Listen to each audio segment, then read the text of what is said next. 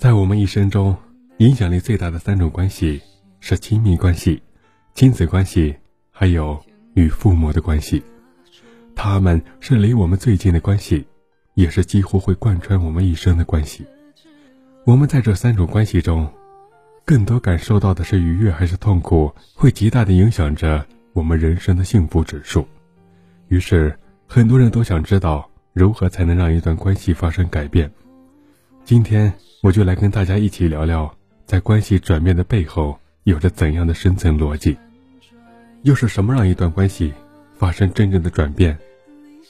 有一位叫小丽的听众给我发来私信，她刚过完三十五岁生日，越来越吃力的生活和越来越无助的关系，让她挫败不已。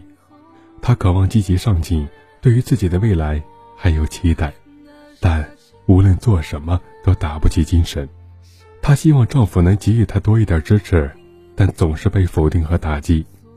刚进入青春期的孩子常用激烈的对抗挑战她的极限，父母时常隐匿不见，但一出场就会让她情绪崩溃好几天。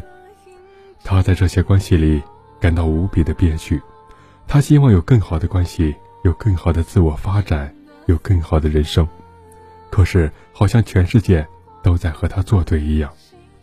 不仅如此，丈夫、孩子和父母都对她有诸多的不满和抱怨。其实，这就是关系里最让人痛苦的对峙阶段。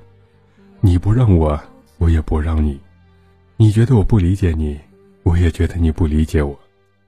但是要知道的是，到了关系发生转变的阶段，就会从对峙走向相融，从互相不理解到有时我可以理解你，有时。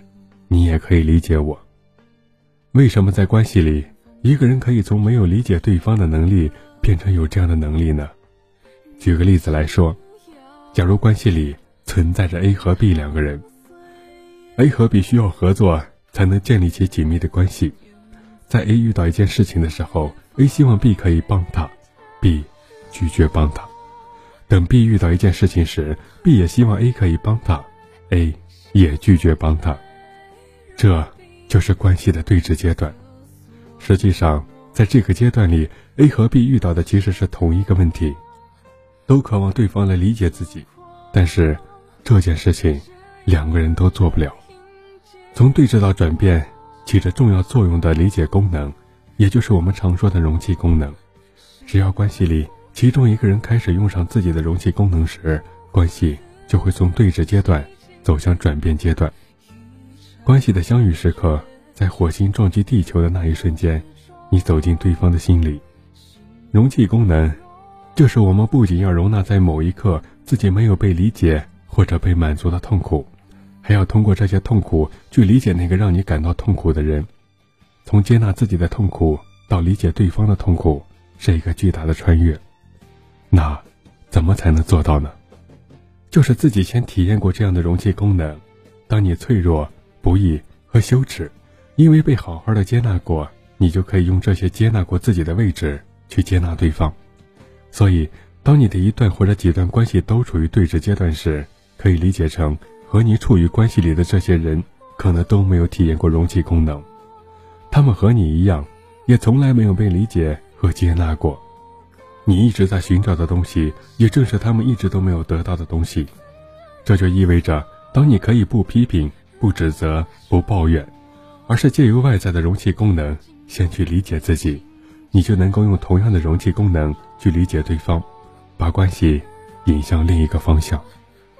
当你给予他一些理解和看见时，他也可以反过来理解你的初衷。